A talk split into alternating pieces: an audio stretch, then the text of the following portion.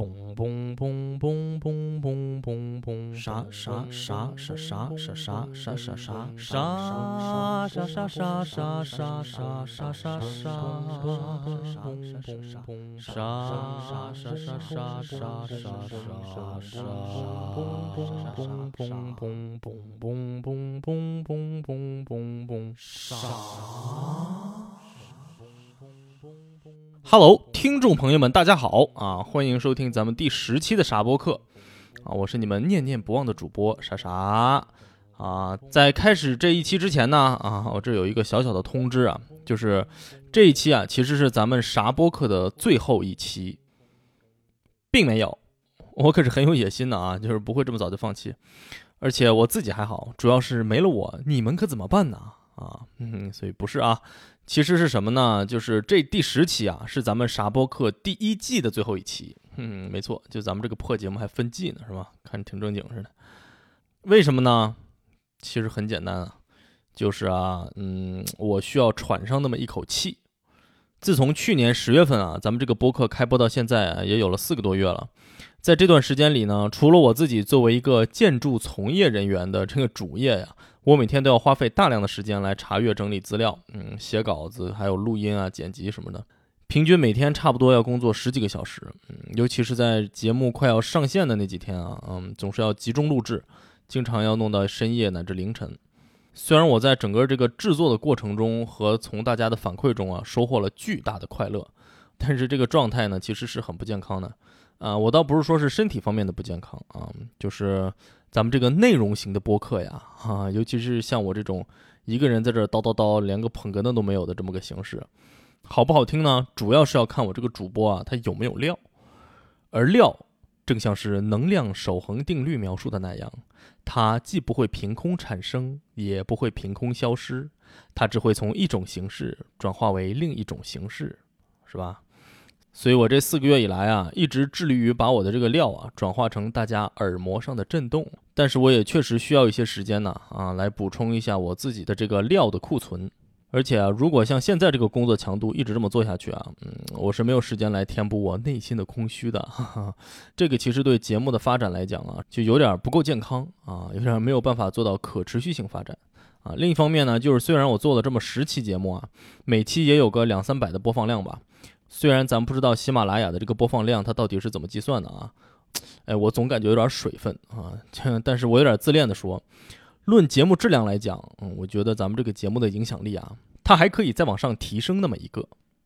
另外，包括我之前提到的这个和节目配套的网站啊、微博啊、公众号等等，它都需要有时间来启动和维护。所以，在这个节目停更的这段时间里呢，除了恶补文化课知识、提高节目质量以外，我还会想想办法，搞搞市场调研，常常做做宣传周边工作什么的啊，大概是这么个路数。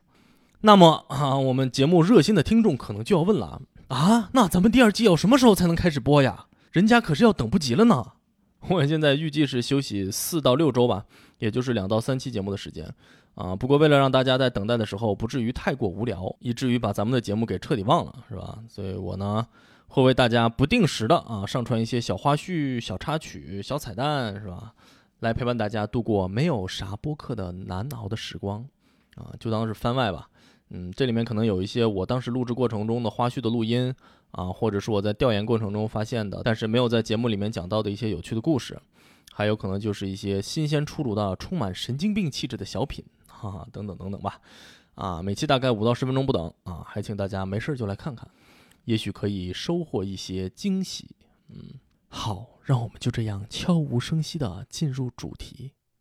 上期节目呀，我给大家分享了我在美国住过的九个房子中的三个，也讲了一些发生在其中的趣闻啊。所以这期节目呢，我们就来接着这个话题，深入了解一下挺川团大闹国会山事件吧。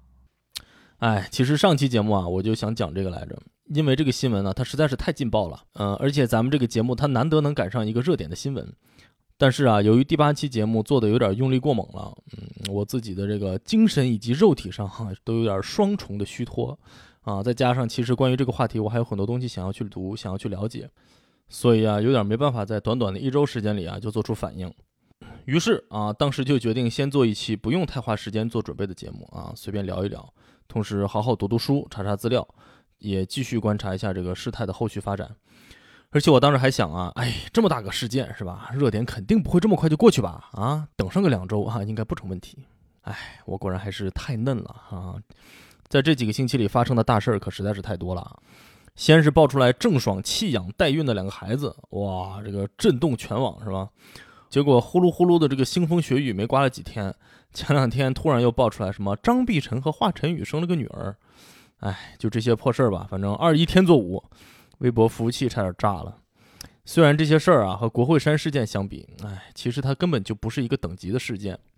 但是啊，明星效应就是这么强大，大家关注名人家长里短里这个劲头啊，哎，总是要远远的超过关注世界的格局。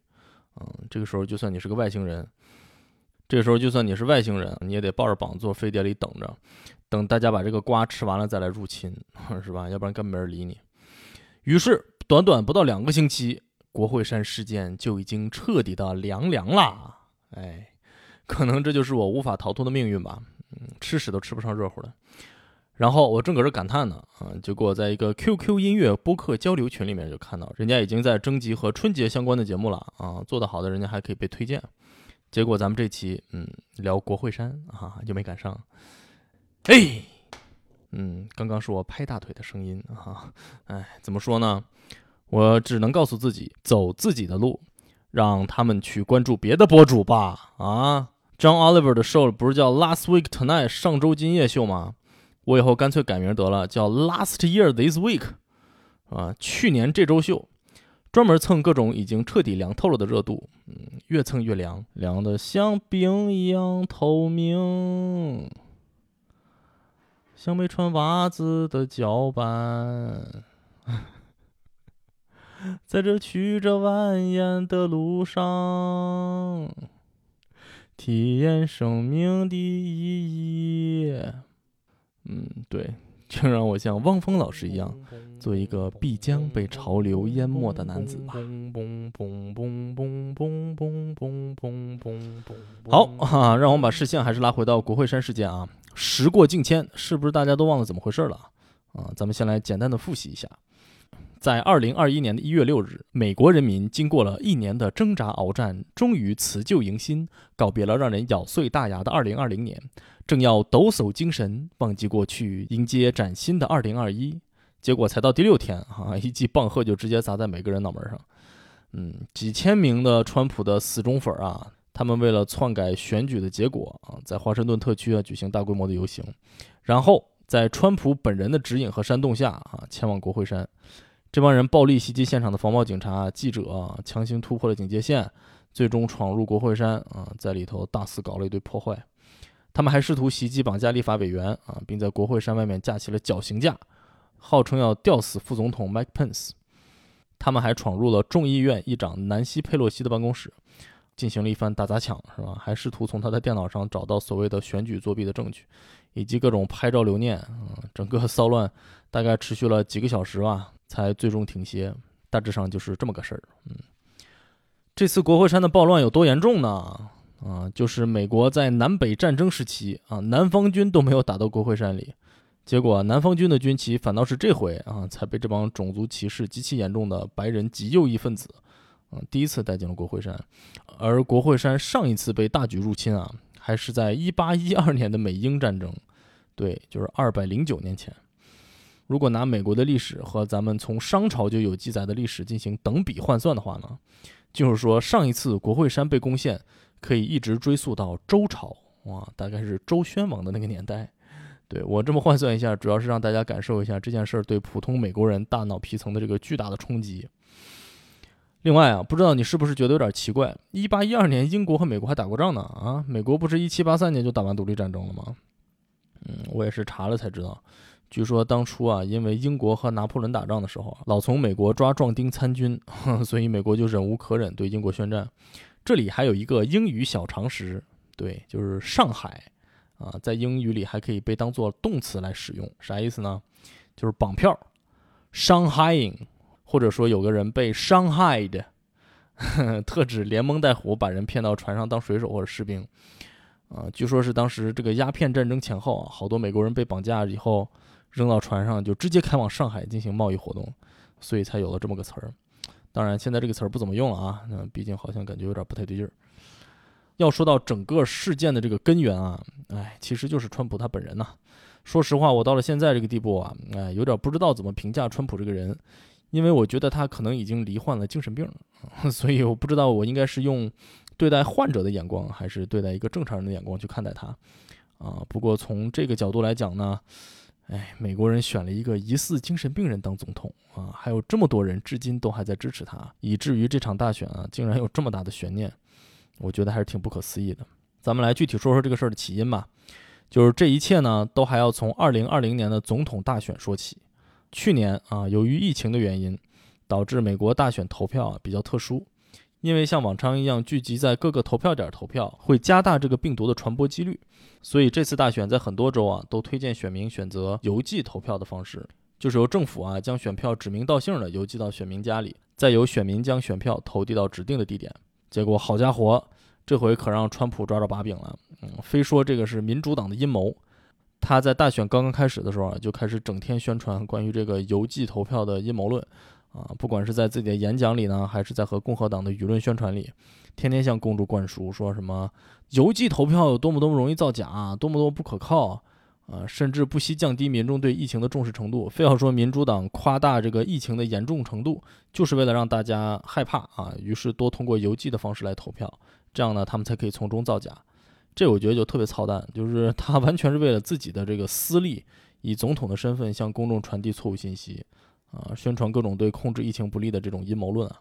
现在美国在疫情这个方面几乎是完全失控的状态，我觉得川普要负最主要的责任。但是事实是什么样的呢？事实上是啊，就是邮寄投票这个事儿听起来很新鲜，但是它其实一直就存在。这个玩意儿的官方说法呀，叫做缺席投票，就是说啊，如果由于这个不论什么，反正各种原因吧，一个选民他如果无法去投票点亲自投票呢，那么他就可以向政府申请啊，进行这个缺席投票。也就是使用邮寄的方法投票，在过去的两届大选中，有四分之一之多的这个选票啊，其实就是以这种形式投递的，所以这根本就不算什么新鲜事儿。共和党以前从来没有听说过他们抱怨这个邮寄投票，为什么这次就大肆宣传说什么邮寄投票是民主制度的大危机 啊，甚至还要禁止这种投票形式呢？就原因很简单，因为支持民主党的人呢，相对都比较理性啊，非常重视疫情。不愿意去集中点排队投票，所以他们也就更多的会采取这个邮寄的方式投票。而如果禁止使用邮寄投票，呃，民主党就会损失大量的选票，就是这么简单的小学数学水平的这么一个原理。那么邮寄投票是不是像川普说的一样很容易造假呢？其实也并没有，原因也很简单，就是成本和收益严重不成比例。因为你如果想要造假，就比如说传的最凶的这种替死人投票，其实需要很多繁琐甚至是困难的步骤。你首先啊，需要找一个没有被政府记录在案的死人，啊，这就已经很难找了。这个人还得在生前曾经登记过投票，然后你还需要有这个人的各种各样的个人信息啊，才能更改他这个投票的注册信息。之后呢，你还得仿造他的签名。如果你做到了以上所有的这些，那么恭喜你，你成功的投出了一张假选票。而且这类投票特别容易被拆穿，一旦被发现呢？你就将会面临巨额的罚款啊，甚至要进监狱服刑啊。所以啊，在现实中根本就没有人愿意承担这样的风险，突破层层的防线去投这么一张假票，是吧？而且有数据显示啊，在二零一六年的大选中，俄勒冈州两百多万张邮寄的投票里面，只有五十四张票有造假的嫌疑。注意，还只是嫌疑。那么这次大选有没有冒充死人投票的案例呢？有，我找来找去啊，就找到了一个顶替自己死去母亲投票的。嗯，这个人已经被逮捕了，而他的票呢？嘿，你猜怎么着？投给了川普。那么既然说啊，投票造假的事情在事实上极为罕见，川普的团队他就需要想尽办法来给邮寄投票啊泼脏水。第一种方法呢，就是抓住任何一个和邮寄投票相关的小错误，并且把它给夸大其词。啊，因为这么大规模的上亿张选票的这么一个选举啊，肯定会有一些人为的这种无关大局的小错误嘛。而川普团队呢，就会抓住这些错误不放，不停地向媒体和公众宣传，而且他们从来都只是罗列现象啊，舆论造势，绝对不会深入去讲任何跟他们不利的信息。而当这些例子都说完了以后，怎么办呢？哎，就是他就开始疯狂地扯大蛋了。啊，简直不知道要怎么理解这件事情。川普在演讲中也好，在自己的推特上也好，乃至他的整个宣传团队和右翼媒体啊，所谓的披露各种各样的投票造假事件，可以说基本上全都是假的。而且我觉得川普他自己啊，也深信自己的阴谋论，因为他甚至会让人去一些投票点蹲点儿啊，打个大牌子说：“大家快来举报呀！啊，只要是关于投票造假的证据，都欢迎来举报。”嗯，他的团队还设立了专门的举报网站和热线。但即使如此呢，他的整个团队啊，仍然没有找到任何确定的关于投票造假的事件和证据。那么你可能会说，投票根本没人造假这个事儿，他难道真的不知道吗？我觉得他肯定是知道的。嗯，作为美国总统，他所得到的信息应该是全世界所有人里面最全面、最透明的了。但他就是造谣造的停不下来，这也是为什么我觉得他这个精神有问题的原因。因为你很难相信一个人啊。在掌握了可以说是世界第一的话语权之后，竟然可以毫无顾忌、不计后果的胡扯。到了后来，推特甚至专门为他设计了辟谣的机制，他的每一条推特下面都有一个辟谣的链接，直接链接到媒体啊。经过调查后，发现事件的真实情况啊。再到后来，这货造谣速度太快，辟谣都跟不上了，有的时候就只能写着“此信息未经证实”，但是没办法，是吧？阴谋就是比事实更容易传播。因为尊重事实的人啊，永远只会说，经过调查没有证据表明他说的是真的。但是他的支持者就会认为，你没有证据不代表没发生哦，你们肯定在隐瞒什么。就算你找到了证据说川普根本就在胡扯，他的支持者也会说啊，是媒体故意在为民主党歪曲事实啊，然后继续相信川普，基本上就是一个死循环。这场大型的扯淡秀上演了大半年，美国人民终于迎来了大选日。但是你以为大选日就是一切的终结吗？Too young, too simple。因为啊，邮寄投票还有一个重大的弊端，就是查票很慢。二零二零年的大选啊，是美国历史上投票人数最多的一届，一共有将近一亿六千万张选票，而其中呢，有将近一半都是邮寄投票。别的不说啊，你就想单是要拆开八千万个信封这一项，就要耗费大量的时间。而且在美国有的州啊，它禁止你提前拆封，所有的选票都必须在选举日当天才能开始计票，这也就造成了一个有点奇怪的局面嗯，就是说与往届选举不同的是呢，二零二零年的选举结果啊，它只能在选举日之后的一周到两周左右才能被确定，而这个情况对于很多其实不太熟悉计票流程的人来说啊，是有些反常识的。再加上像我们刚刚说的，就是民主党拜登的支持者啊，他更倾向于使用邮寄投票的方式，于是这个就造成了在选举日结束的时候，阶段性的投票结果会显示说似乎是川普获得了暂时的胜利。于是果不其然，川普又抓住了机会，拿这个事儿大做文章。他在自己的推特上一次次的宣告胜利，不停的叫嚣要停止计票，还煽动大量的粉丝到计票中心去闹事儿。于是啊，在各地的计票中心。尤其是摇摆州的这些计票中心啊，就开始收到了大量的骚扰电话，其中还不乏各种死亡威胁，而且还有大量的川普铁粉儿哈去计票中心示威，要求停止计票。在这里啊，值得注意的是，虽然川粉儿们打着公平公正的旗号，但他们其实是特别双标的，因为在川普领先的州呢，他们要求停止计票；而在川普暂时落后的州，他们的口号是继续计票。对，特别的迷幻。好像他们不在人家门口游行，人家就不给他计票了似的。可见川普的粉丝他们的诉求啊，从来都不是公平、公正、公开，他们就是要川普赢。经过这么一折腾啊，再加上川普一天到晚不停的在那煽风点火，转发一些极右翼分子的演说，啊，说什么类似这是南北战争以来最大的战争，什么为了自由和公平，我们要和魔鬼战斗到底之类的这种特别二的言论，就让这个事件一再升级啊，升级到什么程度呢？在这期间啊，在各地都发生了多起奇奇怪怪、耸人听闻的神经病事件。比如说，哈，在密歇根州，有十四个白人男子因为密谋绑架密歇根州长而被 FBI 逮捕。为啥没成功让人给逮捕了呢？可能是因为他们的主谋他是个流浪汉吧？啊，对他确实是一个暂时居住在一个别人施舍给他的地下室里的无家可归人员。这就让我想起了一个当年一九年的案例。说，一名佛罗里达男子拿着 PVC 管和玻璃渣子自制了一堆炸弹，并且分别寄给了六十几个主流媒体和民主党的政要。据说他一共计划寄出一百多个炸弹，这其中还包括给拜登夫妇、希拉里夫妇和奥巴马夫妇寄的炸弹。嗯，当然就是没有人受伤啊，因为这些炸弹都没爆炸。为啥呢？可能因为他的专业和炸弹制造关系不太大吧。因为他是一个从业三十年以上的脱衣舞男。嗯，这位男士现今五十七岁，于一九年被判二十年监禁。在宣判的时候，他流下了悔恨的泪水。他说：“我真应该多听妈妈的话。”大选日的四天之后啊，大选结果终于公之于众了，民主党的拜登获胜。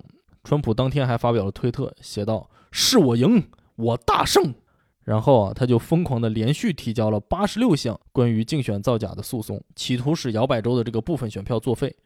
结果，所有这八十六条诉讼全都因为毫无证据而被驳回了。这些案件里啊，有的是捕风捉影，只听一个普通工作人员的所谓的自白。啊，或者干脆就是传来传去的谣言，还有的直接就是假的，假的数据以及假的事实。比如说啊，他一直说在巨大的摇摆州宾州那儿的查票机构禁止共和党的监察人员进入，结果就是纯扯淡。以下是一段法官和川普团队律师关于这个案件真实的对话。法官问：“你说他们不让你们进去，对吗？”“对。”“那你们进去了吗？”“我们进去了。”搁我这闹呢，滚蛋！就基本上就是这么一个离谱的状况。终于啊，我们的故事来到了一月六日啊，这天很特别啊，是美国国会统计选举人票的日子。一般来说呢，这就是个传统，要的就是个仪式感，因为信息社会嘛，这个结果早就已经统计出来了。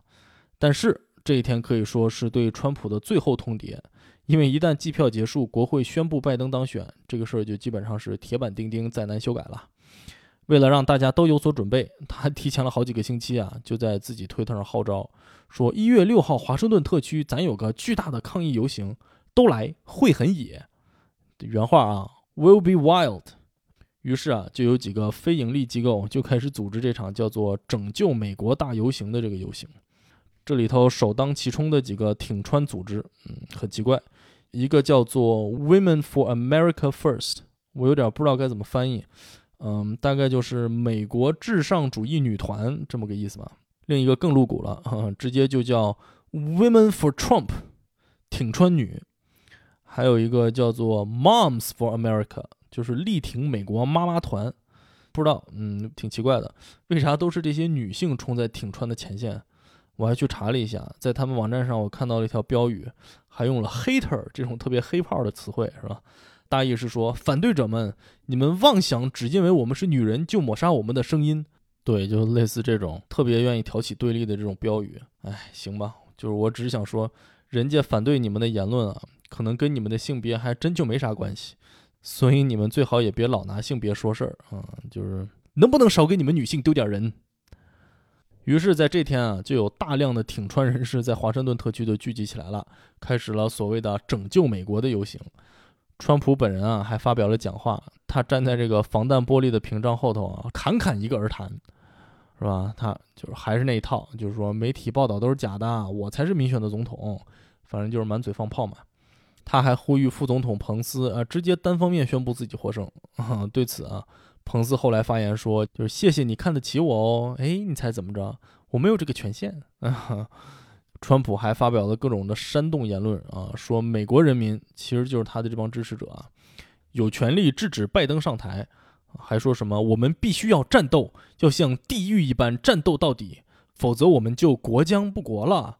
虽然他没有直接说你们赶紧去国会山给我打砸抢，是吧？但是他多次提到让大家去国会山，并说自己会和他们一起去，去展示我们的力量，用力量去夺取国土。结果他也不知道躲哪儿去了，没去。他还专门说，You're allowed to go by different rules，意思就是说你不必拘泥于法律的限制，尽管去战斗。你听他这么一说，底下的人还有不激动的吗？就是本来就是一帮思维不怎么清晰的人，这下可有人给撑腰了，是吧？总统都发话了，敢有不从？他的话还没说完，这帮人就已经连喊带叫的举着旗子往国会山进发了。具体在国会山都发生了什么？哈，我觉得我在这里啊就不再赘述了。值得注意的一点是，国会山啊已经被暴民冲破防线，彻底失陷之后呢，川普还在推特发了一条视频，他站在个大草坪上说：“呃，大家一定要和平游行哦。哦，对了，是我赢，我赢很大，他们作弊，他们都是坏蛋。但是你们要和平哦，爱你们哦，就是根本就是煽风点火。我还记得我当时实时的看了这条推特的震惊之情，就果然啊，视频一出，暴民耸动，说你看看小川川对咱们多好啊，他还害怕咱们受到伤害呢，咱们可一定要好好报答他老人家的恩情，就立马就冲得更猛了，是吧？甚至还有点热泪盈眶。这个视频也是推特决定全面封禁他账号的一个导火索，因为这个实在是有点超过了底线，嗯，而且也正是因为这条视频呢。他失去了共和党内他自己所有的这些亲信和支持者，尤其是副总统彭斯。为啥呢？因为他发视频这会儿啊，彭斯正在国会山的角落里头蹲着瑟瑟发抖呢。因为之前几天川普连续呼吁让他去做他根本做不到的事情，导致这帮暴民觉得他就是不作为，一个个都打着吊死彭斯的标语。这可不是一个口号啊，因为这帮人还在广场上真的就架起来了一个用来吊死他的绞刑架。所以，如果他真的被抓到的话呢，后果其实是不堪设想的。而在这个节骨眼上，川普不但不承认自己的失败，反而还在这煽风点火，是吧？我估计彭斯可能简直恨不得要咬死他。而经过了这一切。你就不难理解为什么很多媒体都管这次事件叫做是由川普为总设计师的一场有预谋、有策划的政变了。说到这儿呢，大家可能会有一个疑问，就是这帮人到底怎么回事儿？美国不是自由民主发达吗？哪儿就冒出来这么多法盲、这么多暴民呢？我只能说啊，这些人其实一直都存在，只不过网络好像是一个放大器。而川普就像是一剂强心针，哈，在他的蓄意的鼓动下，这些人受到了感召，他们的角色也被放大了。咱们现在就来看看在这场运动中的几个重要人物。如果你关注了这次事件呢，那么你肯定对这么几张照片印象深刻。首当其冲的一张，就是一个牛头人，他戴着一顶装着牛角的毛皮帽子，脸上画着美国国旗，光着膀子，满身纹身，手里还拿了一杆挂着国旗的长矛。走在人群的最前面，非常的显眼。这个人叫做 Jake Angeli，是个演员。他现在的身份呢是政治活动家、阴谋论活动家。他有很多自封的头衔啊，其中比较有名的是 QAnon 萨满以及黄石之狼。你听听人这名字啊，霸气。他有什么主张呢？他说，电视机和收音机会发出一种特殊频率的波，专门设计用来影响你的脑电波。他还说，是共济会设计了华盛顿特区，并在设计的时候将城市排列在可以增强地球磁场的某种神秘连线上，啊，并说他们这次挺川游行啊，由于在这些神秘连线上大喊爱国口号，结果影响了整个量子场域。哎，就我我，就我都不知道该怎么评论。他参过军，但是因为在军队里头拒绝打疫苗，被提前退伍了。现在这个人已经被捕了，嗯，而且他现在在监狱里头绝食，原因是啊，他只吃有机的食品，说否则就会被毒死。他的母亲还因为这个把监狱告上了法庭，搞得监狱长还不得不特批了资金，专门给他提供有机食物。哎，总之好像就是各种各样的阴谋论在他身上开大会，嗯，这样一种感觉。还有一张著名的照片。就是一个白人老年男子啊，他坐在众议院议长南希·佩洛西的办公室的椅子上，他把一只脚还放在办公桌上摆拍。这个人叫做 Richard Barnett，六十岁，是一个阿肯萨斯州推行枪支自由的组织的领袖。除了在佩洛西办公室里面各种摆拍以外呢，他还大放厥词，说自己要竞选阿肯萨斯州的州长。他还给佩洛西的桌子上留了个条子，写着“南希”。逼哥到此一游，你个 bitch！这里的逼哥 Bigo 是他的外号。临走了呢，他还拿走了一个桌子上已经写好姓名、地址还没有寄出去的信封，并且出去了以后还跟记者在那吹牛，说：“你看这信封啊，可不是我偷的哦，我给他桌上放了二十五美分。尽管他这个人不值一文，这个人啊，他现在已经自首，而且因为情节非常严重，被法院判了不许保释，现在羁押在华盛顿特区的监狱。”而且从他自己摆拍那张照片上可以看到，他的裤腰里啊还别了一个可以用来当拐杖的电击枪。这一下性质立刻就变了，成了武装入侵。他可能因此会被判最高十年的监禁。问题是呢，就是整天呼喊着我们战斗到底，我们绝不退缩，这帮人一到了监狱里，全都特别的顺溜啊，立马就认怂。你比如说牛头人，最近新闻爆出来，他要在弹劾川普的法庭上作证，讲讲自己是怎么被川普误导而走向深渊的。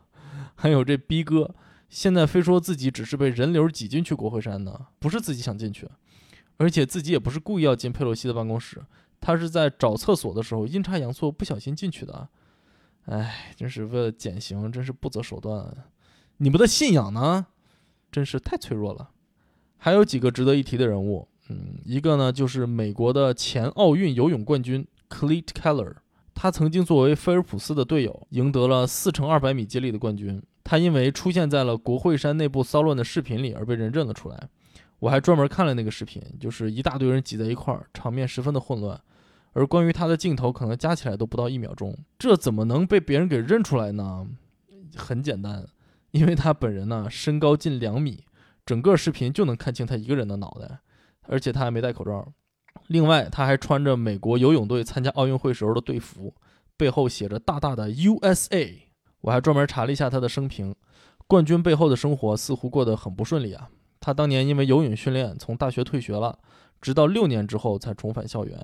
啊，毕业之后呢，因为他自己总是顶着奥运冠军的光环，他很难适应普通的销售的工作，对自己的期望太高，反而就会在现实中跌得很惨。在二零一四年间呢，他的婚姻也出现了问题，离婚，失去了三个孩子的抚养权，再加上失业，他曾经一度成为流浪人员，在长达十个月的时间里面，他都是穷困潦倒，每天只能生活在自己的车里啊，去自己之前交过年费的健身房洗个澡。之后啊，在他姐姐的帮助下，他才终于找回了自己，开始在学校当个游泳教练啊，暂时先混一口饭吃。他说他很后悔自己没有提前退役，早点返回学校。现在他在一家房产公司当个中介，但是估计由于这次国会山事件中他被逮捕啊，这份工作可能也得丢了。他的朋友说啊，他是一个热爱枪支的保守派，川普的铁杆粉丝，多次参加停川游行。他的前妻啊，在接受记者采访的时候说，他们之间已经毫无关系了，还说他在当游泳选手的时候就已经出现了很多的个人问题，但是他自己从来不去想办法解决。最后，咱们再讲一个啊，就是在这次暴乱中唯一被警方击毙的女子，Ashley Babbitt，她今年三十五岁，是加州圣地亚哥的人士。当时啊，在国会山里的国会议员和立法委员都还没有撤离，全都戴着防毒面具，躲在桌子底下。各自做着最坏的打算，而这些愤怒的暴民，他们已经砸碎了入口的玻璃门。Ashley Babbitt 首当其冲，披着美国国旗，有两个人架着，大喊着口号，正在从那门的顶上往里翻。在这种完全失控的情况下，国会山内部的警察为了争取时间呢，就果断开枪将其击倒。随后他就被送入医院，不久就不治身亡。Ashley 出身普通啊，曾经在美国空军服役啊，长达十四年之久。退役之后呢，他过得也并不好。她先是在马里兰的一个核电站做保安，并在那儿认识了自己的第二任丈夫。据说她还故意用车去撞她丈夫前女友的车，并且还对着人家大声叫骂，导致她丈夫的前女友啊连续两年向当地的法院申请保护令。二零一八年，Ashley 和前夫离婚，并和她现任的丈夫搬回了加州，开了一家卖泳池用品的小店。然而好景不长啊，由于这个店铺经营不利，Ashley 还借了一个短期的商业贷款。然后还因为赖账不还被人告上法庭。作为一名军人，在服役的这个十四年间啊，他都被压抑着，不能发表任何的政治观点。而退伍之后，才开始追求自己的政治理想，并且就这样一发不可收。嗯，Ashley 他痛恨加州政府，认为从自己的小店经营困难啊，到圣地亚哥的大量的流浪人员，都是加州政府一手造成的。从 Ashley 的社交账号能够看得出来，他是一名狂热的川普支持者。几乎所有支持川普的游行和运动，他都有参加。除此之外呢，他还反对移民政策，支持美国第一，并且笃信 QAnon。说到这里，大家是不是有点懵啊？到底啥是个 QAnon？这都提了好几回了啊！它听起来甚至都不像一个英文单词。哎，说到这里可就精彩了，我来给大家好好的讲一讲啊！你们都给我抓稳扶好啊！所谓的这个 QAnon 啊。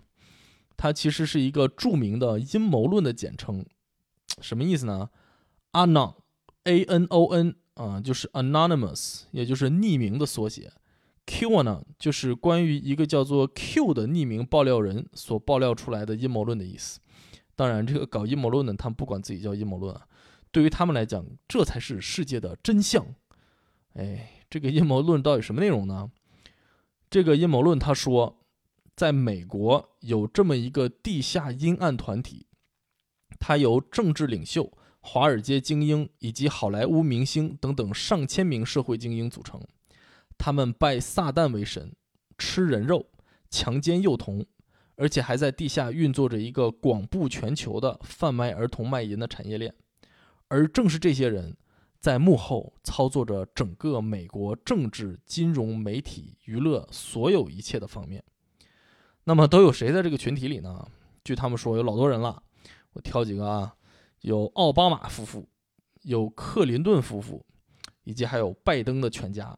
然后精彩的来了，他们还坚信。在这个世界上有一个天选之子，他降临人间就是为了拯救苍生于水火，打败恋童教，重建社会秩序。而这个天选之子是谁呢？就是我们的川普大人！哇，鼓掌！哎，我简直，哎，就是让我们沉默五秒钟，消化一下。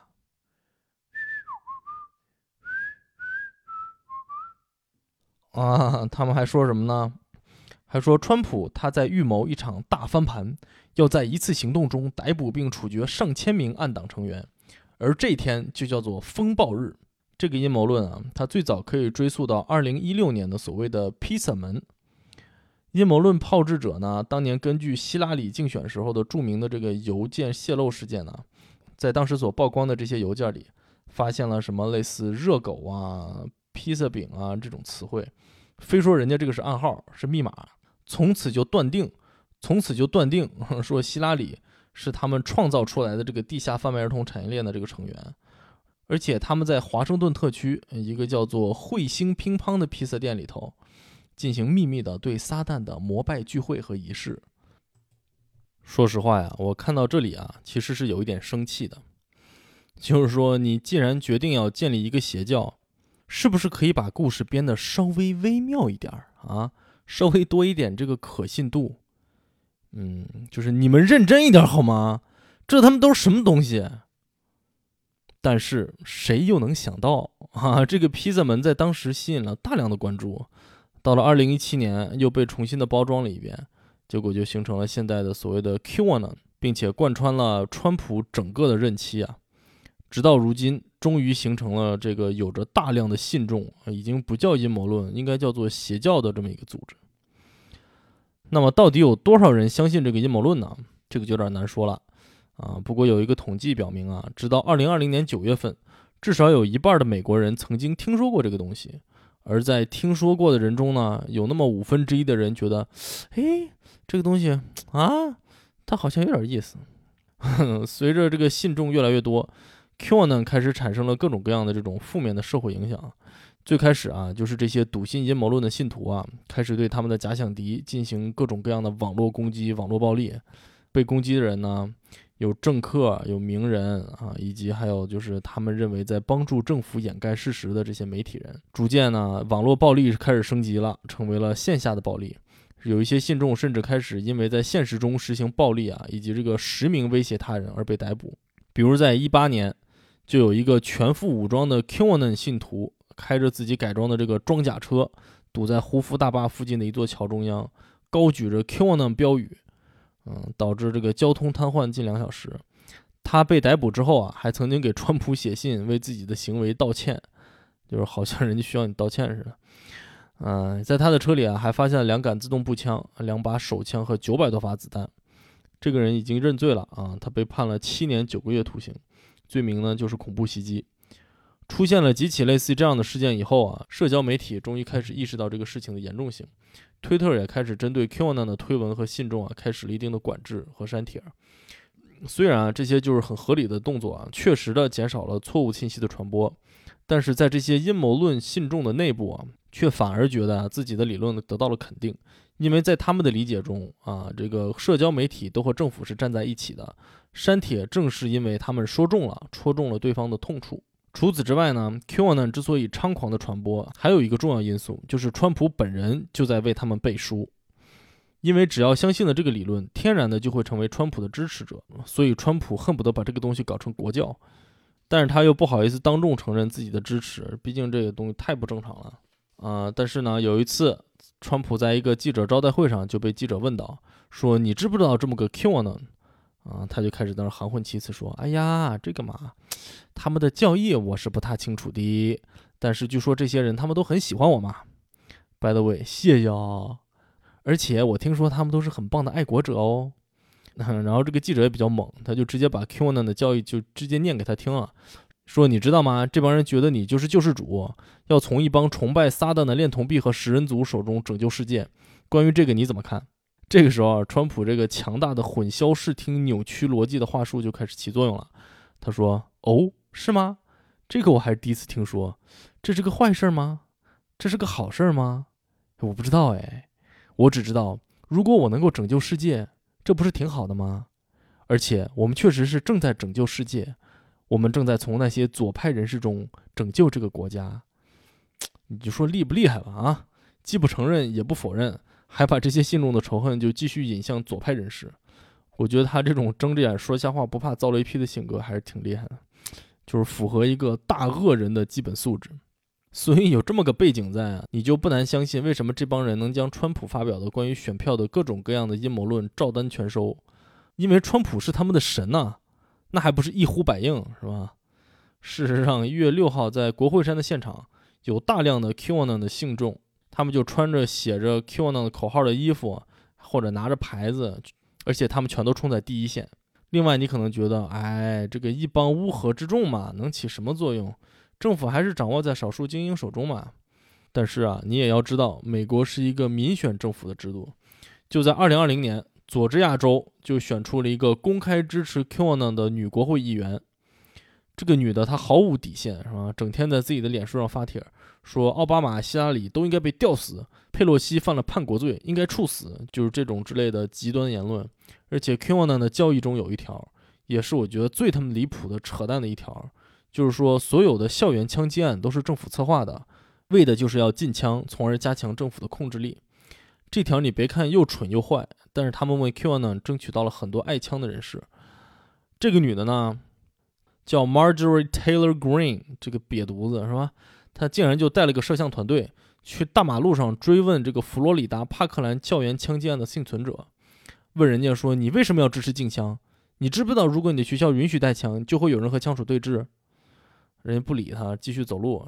他就在背后说：“人家说，你看看，你看看，他什么都说不出来，因为他已经被政府收买了，他被政府买通了来演这场戏。”他还说：“我，你看我自己什么都没有，但是这个人他却拿着政府大笔大笔的钱。”吸引底层信徒去攻击这个高中生。要知道，这个幸存者他亲眼目睹自己十四个同学被残忍的射杀，每天都在和心理疾病做斗争。而且尽管如此呢，他还是挺身而出，向社会呼吁禁枪法案。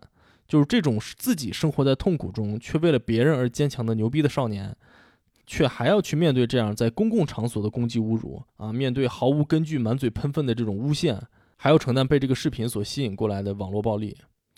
哎，我都想呼吁 Marjorie Taylor Greene，just be a fucking human being，OK？、哎，这个女的最近又干了一件大事儿，就是她在拜登上任的当天啊，提交了弹劾拜登的申请，理由当然仍然就是阴谋论嘛，因为她别的屁也不会嘛。我现在就等着看她是怎么把事情越闹越大，最后玩火自焚的。说实话，很难等，嗯，有点等不及。另外一个有趣的现象啊，就是 QAnon 在拜登上任之后，热度突然就开始下降了，啊，主要就是这个 Q 本人的发帖数骤降，其中一个领头人还在论坛上发说：“哎，别闹了，咱就洗洗睡吧。”这就让你不得不思考了，是吧？这个教到底啥意思？难道说他就是为了给川普拉票而存在的吗？你看看啊，就是披萨门最早出现的时候呢，就是在2016年川普竞选的时候。而那个时候，这个阴谋论的发起人啊，他不遗余力地往希拉里身上狂泼脏水。而 QAnon 虽然存在了四年，但是他最活跃的时候，其实就是在2020年的大选附近。在短短的六个月的时间，他就获取了大量的粉丝，尤其是在帮助川普推翻选举结果的时候，干劲最足。之后却又这样突然销声匿迹，这是巧合吗？说到这里，我不得不说出藏在我心底关于阴谋论的套娃阴谋论：有没有可能这个 Q 他就是川普本人，是吧？你看，川普他生长在纽约的皇后区，皇后区 Queens，首字母就是 Q 啊，啊，实锤了，朋友们，咔嚓，你听，这是什么声音？这是逻辑闭环的声音啊！你看，制造一个阴谋论是多么的容易，是吧？说到这儿啊，不知道大家是不是和我一样迷茫？反正我当时看着屏幕上暴乱的直播啊，看着各种各样的照片，真的是有一种奇怪的绝望感，而且我都不敢尝试去问自己为什么，因为以我对美国的粗浅的眼巴前儿的这点了解啊，真的没办法，哪怕甚至只是开始思考这样的问题，所以我就不得不寄出我上期节目里面就提到的这本书了。啊，乡下人的悲歌，这回看完了啊，就是节目都做到这个程度了，咱也不会再突然换话题了啊，所以请大家不要惊慌，可以听听我对这本书粗浅的认识，以及对整个事件的一些廉价的思考吧。这本书的作者叫做 J.D. Vance，嗯，他是一名耶鲁大学法学院毕业的高材生，但正如他书中所写呢，这个还只是他的表象，而他的内核。永远是一个来自美国最穷困的小镇的，出生于底层白人工人阶层家庭的孩子，而这本书也就是他以个人的经历为主线，来一环一环地揭示美国底层工人阶级的这种生存的现状。万斯一九八四年出生在肯塔基州啊，并在俄亥俄州的米德尔顿长大，所以他可以说跟我是同一代人。他的父母啊，在他很小的时候就离婚了。他的母亲在他一生中总是频繁地更换男友啊，并多次的结婚离婚。他在书里写道：“每当有人跟他寒暄，问他有多少兄弟姐妹的时候，他都非常崩溃，因为如果把他的同父异母、同母异父以及自己的母亲的每一任丈夫的孩子都算上的话，他可能一共得有十好几个继兄弟姐妹。而且他的母亲还常年吸毒，经常丢掉工作，所以万斯从小可以说是在自己的姥姥家长大的。”万斯的外公外婆啊，在他们年轻的时候，从肯塔基的乡下搬了出来，来到了米德尔顿。米德尔顿是当时钢铁大鳄阿姆科公司的所在地。在四十年代，这里有着大量的资源和就业的机会，所以就吸引来了很多包括万斯姥姥姥爷在内的肯塔基的乡民。在读这本书前半部分的时候啊，我最主观的感受就是，哎，肯塔基的民风实在是太彪悍了。哈，我给大家举几个书里的例子啊。作者万斯的舅姥爷之一。有一回，人家对他说美国的国骂，他让人家道歉，人家不给道，他就把那个人从车上拽出来，摁在地上一顿暴菜，直到打得人家失去意识。然后呢，他拿出来一个电锯，原文上说啊，是在已经昏迷的对方身上挥舞。我真不知道什么叫挥舞啊，就是反正这个行为呢，导致这个骂人的哥们儿差点因为失血过多而死。结果这事儿发生以后，他舅姥爷啥事儿没有，因为挨揍这个人压根儿就没有提出诉讼。甚至啊，还主动向警察隐瞒了事实，因为他自己骂人就活该。哎，都说互联网是法外之地，我看肯塔基才是正儿八经的法外之地。还有一个就是万斯的姥姥十二岁的时候，有人在他们家地里偷牛犊，他姥姥就冲回家，拿出一杆猎枪，照人腿就一枪，然后跑出去拿枪顶人脑袋，要把那个人给当场击毙。如果不是他舅姥爷及时阻拦啊，后果可能也是不堪设想啊。万斯的外婆和外公未成年就先成家，两个人结婚的时候啊，一个十四岁，一个十七岁，而他们的孩子也在同年诞生。只是很可惜，这个孩子只活了一个星期就夭折了。结婚之后呢，这两个人呢就从肯塔基搬到了俄亥俄的米德尔顿，成为了大批工业移民中的一员。但是啊，你可以想象，一个十四岁的小女孩和一个十七岁的少年，是吧？即使他们有一份可以养家糊口的工作，生活上还是非常杂乱无章的。万斯的外公在搬过去之后啊，没多久就开始在外面胡天胡地，两个人在家里也天天为这个吵架。尤其是万斯的大姨出生以后啊，万斯的外公啊又开始酗酒。本来家庭生活就整天火气十足啊，再加上他俩彪悍的肯塔基基因，场面可以说是天天都是波澜壮阔呀。而且万斯的外婆女中豪杰，十二岁就持枪伤人，是吧？在家庭暴力中啊，也是绝不退缩。据说有一次啊，他外公被一个大花瓶直直砸在脑门中心，直接就爆开了一个大血花。还有一次啊，他外公又喝多了，回到家醉倒在地，人事不省。万斯的外婆呢，她竟然就在他外公身上浇上了汽油，啊，然后一根火柴下去，就直接把他给点了。哈哈，据说是幸好当时才十一岁的万斯的大姨啊，机智勇敢，预判准确，在火还没有着起来的时候扑上去就把火苗疯狂的给拍灭了，才使得他外公只是奇迹般的受了点轻微的烧伤，苟活了下来。而且啊，这些暴力它并不止步于家庭的内部。啊，有一年他们去逛街，当时还是小孩的这个万斯大舅，因为他在玩这个玩具店里头啊，一个很贵的玩具，结果被势利眼的店员就给赶出来了。听说了这件事之后呢，啊，万斯的外公外婆就冲进人家店里头，不由分说，一通叮了咣当就把人店给砸了，然后。他们一家继续有说有笑、从容的逛街。虽然那个时候啊，万斯的外公作为一个技术娴熟的钢铁工人啊，收入其实已经非常高了，但是正是因为他们这样的性格和这样的生活作风，使得他们仍然和普通的城镇居民格格不入。于是呢，虽然他们买得起很不错的房子，却也只能住在相对贫穷的社区，和自己熟悉的同样是肯塔基来的移民们住在一起。在这样的家庭中生活呀，万斯的母亲他们兄妹三人每天都生活的战战兢兢，这对三个孩子的心理健康都造成了不可逆转的伤害。在这本书里啊，万斯提供了一项关于童年创伤的研究。研究表明，在有大学及以上学历的人群中，曾经遭受过童年创伤的人不到一半儿；而在工人阶级中，超过一半的人有至少一次童年创伤，而有百分之四十的人则有多次创伤。而且这个比例在非工人阶级的家庭中只占百分之二十九。万斯啊，还给自己的家人做了一个关于童年创伤的心理测试，结果他的大姨竟然得了最高分七分，有最严重的创伤经历；而他的姐姐和他自己也有六分之高。他的女朋友，一个出身良好的耶鲁高材生，则得了零分，而且这令万斯觉得不可思议。后来他去了他女友家里和他的家人相处之后，他才了解，原来家庭生活是可以这样温文尔雅、和和气气的，也没有互相之间的暴力相向。我看到这儿啊，还自己专门上网去做了这个测试，零分。嗯，根据这个测试的问题显示啊，我简直不能够想象六分或者七分的人的童年是怎么熬过来的。一个人如果处于巨大的恐惧或者压力之下呢，就会肾上腺素飙升，产生所谓的战斗或逃跑反应。这个呢是人在长期的进化过程中产生的自我保护机制，它能使人在短时间内爆发出巨大的力量和环境抗衡。然而，在家庭暴力频发的这些家庭啊，儿童就会长期处于这种巨大的压力之下，频繁的出现战斗或逃跑的反应，并且随时处于备战状态。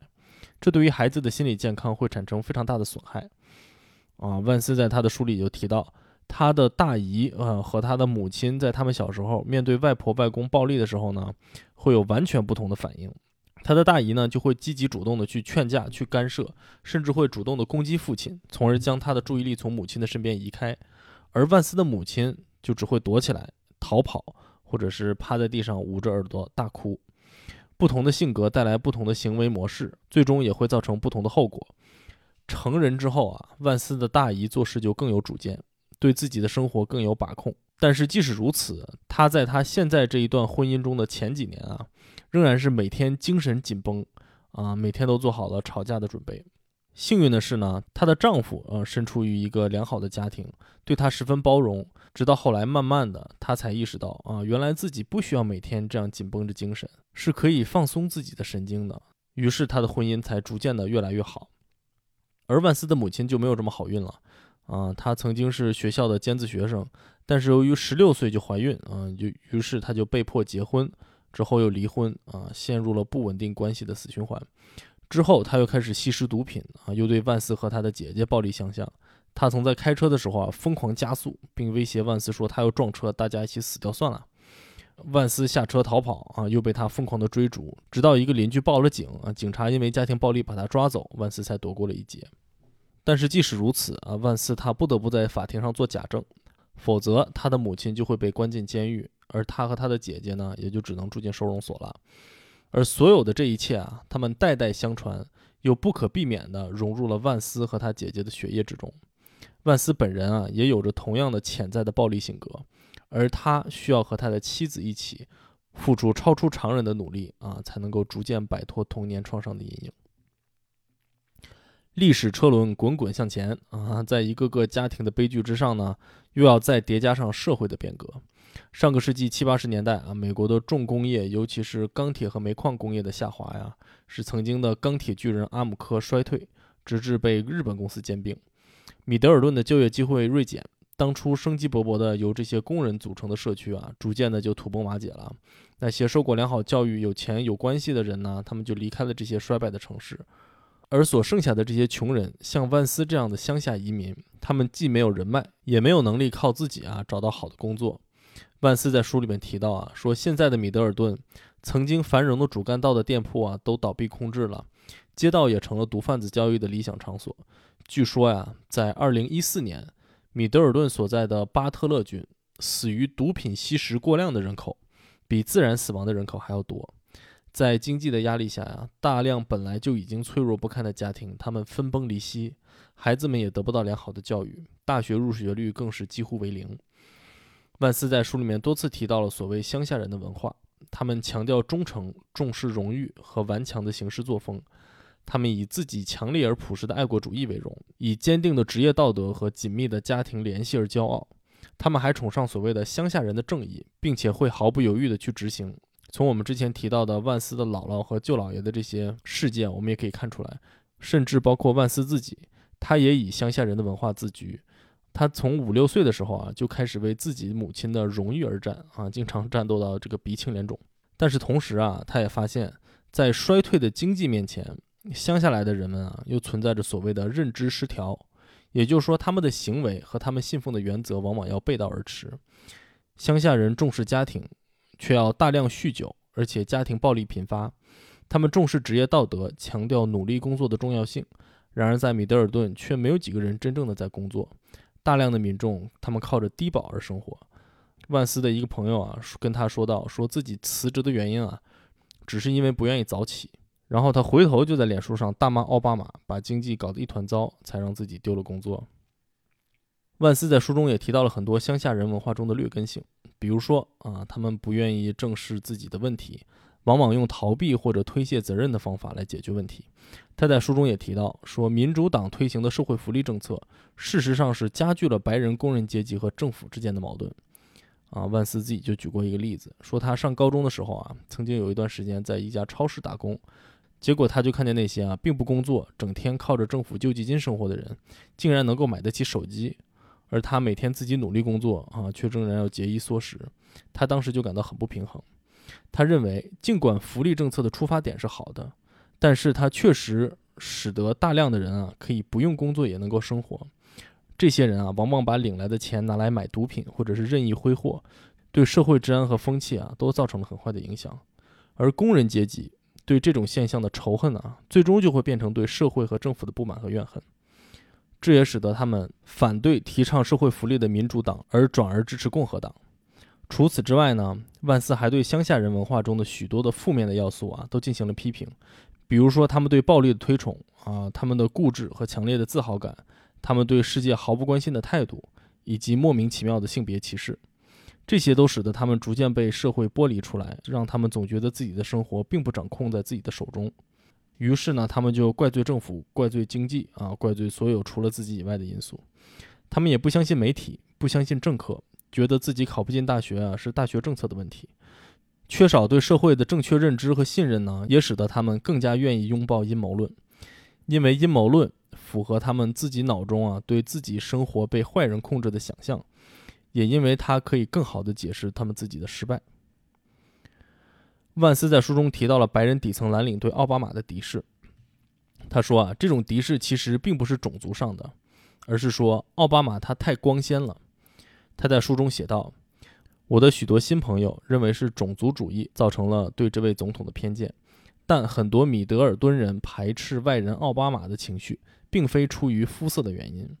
想想我高中同学中啊，没有一个能上常春藤学校。”而巴拉克·奥巴马上过两所常春藤名校，并且都表现优异。他聪明、富有，说话像一个宪法学教授，而事实上他就是。他身上没有一点像我小时候崇敬的那些人。他口齿清晰，声音动人，说话不偏不倚，不像我们这地方的人。他的履历完美的吓人。他在芝加哥这个人口稠密的大都市生活。他举手投足都透着一股自信，因为他深知现在美国任人唯贤的体制就是为他打造的。万斯还写道：“许多人试着把白人工人阶级的怨天尤人和愤世嫉俗归咎于谣言。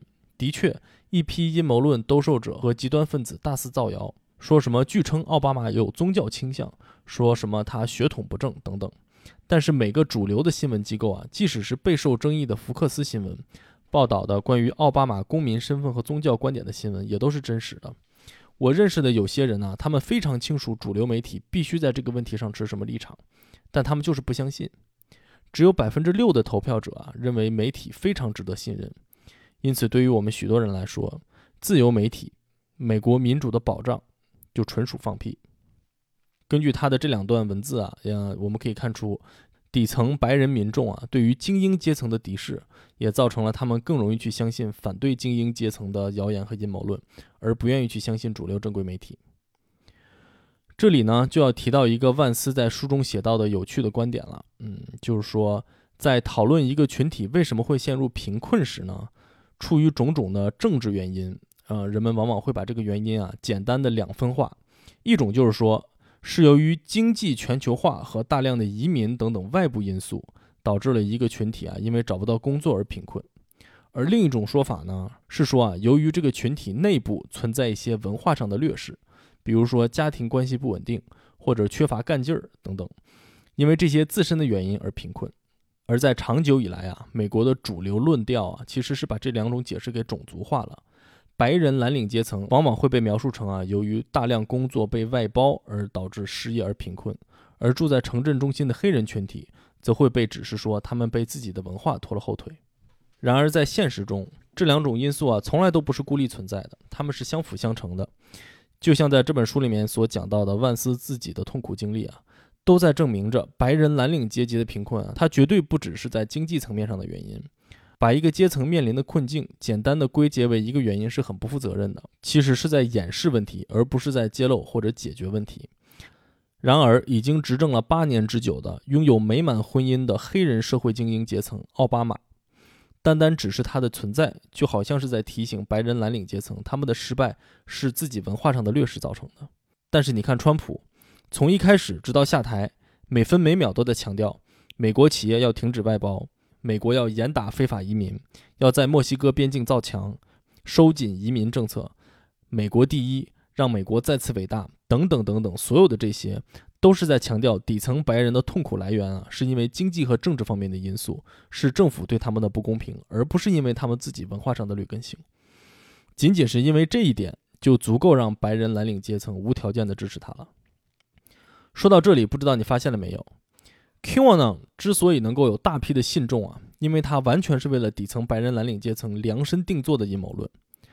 它有宗教因素，它憎恨精英，并且啊强调政府是由少数有名有姓的精英控制的，将民众对于政府广义的憎恨转移到了具体的个人，从而更具有传播性。他选择了恋童癖作为犯罪事实，因为这是底层人民最为憎恨的罪犯。甚至到最早选一个平价披萨店作为犯罪的现场，我感觉都是为他们量身定做，因为这可能是他们最熟悉的场景，于是呢也就更有冲击性。最后也是最重要的，川普是世界的大救星。从所有的这些要素来看，QAnon 的设计者呀可以说是着着实实的下了一番功夫。那么，美国底层白人的失败，就只是他们自己的问题吗？当然没有那么简单，嗯。他们自发的对政府和对社会精英阶层的排斥啊，还有一个很大的原因，就是他们长久以来都在遭受着社会精英阶层和自由民主人士的歧视。就简单来讲吧，在美国，对于各个弱势群体的称呼啊，其实都是有很多讲究和禁忌的。然而，每当我们提到底层白人阶层，所有人都可以直言不讳的大声的喊出什么“红脖子”或者是“白垃圾”这种侮辱性的词汇。难道只是因为他们是白人就不是弱势群体了吗？我觉得这当然不对。万斯通过自己超乎常人的努力，才终于脱离了自己的阶层。他先是加入了海军陆战队，每日进行严苛的训练，让自己脱离曾经懒散的生活作风。之后，他又进入了俄亥俄大学深造，为了学费啊，打好几份工，每天只能睡四五个小时，而且努力学习，从而得以提前毕业，直到最终被耶鲁大学法学系录取。然而，在耶鲁大学，他却随时随刻都在体验着精英阶层对于白人穷苦家庭出身的自己的不理解和歧视。他不得不重新塑造自己的习惯和礼仪来适应精英阶层的生活。同时呢，他也羞于谈论自己的过去。万斯为自己曾经在海军陆战队的经历感到骄傲，但是他来自上层阶级家庭的同学呢，却往往对军队表示出了鄙夷的神色。这一切的文化上的差异啊，都在把像俄亥俄州米德尔顿一样的小镇啊和整个世界隔绝开来，使得他们的晋升变得无比的困难，也使得他们越来越自我隔离、自我封闭，于是也就没有出路。他们的绝望以及因为绝望而带来的愤怒，我们真的就能说这都是因为他们自己的错吗？万斯的这本书啊，《Hillbilly Elegy》乡下人的悲歌，在二零一六年出版之后不久，就登上了《纽约时报》的畅销书榜单，并在之后多次登顶，成为全美非虚构类畅销书的第一名。这其中很大的原因是因为当时正值二零一六年的大选，川普一次次用极端的言论和政治不正确的演讲啊，征服了大量的支持者，这也开始让人们对穷困小镇的底层白人阶级的生活状态和精神世界啊，产生了很大的好奇。而在川普真正赢得了大选之后，整个美国乃至整个世界都受到了精神上的冲击。啊，我记得我当时就在纽约居住，因为选举之前啊，希拉里的民调呼声很高。当时在大选日的当天啊，就有大量的纽约民众聚集在一起，等待庆祝第一任美国女总统的诞生。结果到了晚上，随着选举结果逐步揭晓啊，整个纽约可以说是逐渐的陷入了一片死寂。我记得当时在新闻画面里面聚集起来的人们，有好多人啊，都和他们的家人一起啊抱头痛哭。他们无法接受这个残酷的事实，也对未来感到了迷茫。到了第二天上班的时候，我在纽约的地铁里都还能感到这种巨大的沉重，每个人都低头沉默不语。正是这样的震惊，这种不理解，才使得万斯这本书尤其珍贵。当然，乡下人的悲歌也受到了很多争议。其中最多的呢，就是说他不应该用自己一个人的经历来概括整个阶层的遭遇，这我当然同意。但是我同样认为，如果需要有一个人来概括、来评判这个阶层的方方面面，那么这个人就应该是万斯，因为他亲身经历过各种各样的痛苦、挣扎和绝望，他拼了命的和自己的命运战斗，从毫无希望的生活之中啊找到了出路，并向上攀爬。嗯，在他的书里，他毫无保留地讲述了自己的故事。也分享了自己的观点，并引起了整个社会啊对这个甚至都不曾出现在公共视野中的阶层的关注。我觉得这就很够了，嗯，因为一个人是不可能做到全知全能的，更何况什么又是真正的正确呢？万斯通过了自己一生的体会而得出的结论也好，思考也罢，无论所谓的正确与否，我觉得都是有价值的，因为它就是一个世界的缩影，它是真实存在的。国会山的悲剧。它不只是美国底层白人阶级的悲剧。拜登在谴责这次事件的时候啊，曾经多次说到：“说 This is not who we are。”说美国人民不是这样的。真的吗？这次选举有七千多万人都投票支持川普，美国人民已经不可辩驳地被分成了两半，而我们不能对一半的美国人视而不见，更不应该把他们妖魔化乃至剥夺他们的话语权。我们没有在为国会山的暴民们辩护。我希望他们每个人都得到他们应该有的惩罚，但是同时，我们也需要至少看到他们，或者说是透过他们看到他们身后的生活，并尝试去感受到所谓的了解之同情，因为只有先看到，并且不逃避，才有可以着手改善问题的余地。好，哎，这期节目就先讲到这里吧。啥播客的第一季节目到此就宣告结束了，第二季将在四到六周之后和大家见面。我的心中啊，现在充满了汹涌澎湃的感情，哈，却又感到难以言说。在这第一季的制作的过程中啊，虽然辛苦，但是我感觉自己在各方面都成长了许多。嗯，之后还有各种各样的工作等待着我去完成吧。而在这一刻，我只是有点后悔，自己没有早点开始这场旅程。另外，就像节目开头时我提到的，我会在休更的这几周啊，陆陆续续的上传一些小花絮、小彩蛋，精彩内容不容错过。同时，还希望大家不要忘记我，不要忘了啥播客。咱们不久之后再会。嘣嘣嘣嘣嘣嘣！感谢大家收听啥播客，喜欢啥播客的朋友们呢，还有请您在喜马拉雅 APP、小宇宙 APP 或者任何您其他收听播客的 APP 中踊跃的订阅、癫狂的转发。同时，如果您对我这个播客有什么意见或者建议，或者您有什么想要听到的话题，就请在评论区留言吧。总之，感谢大家的支持，拜拜。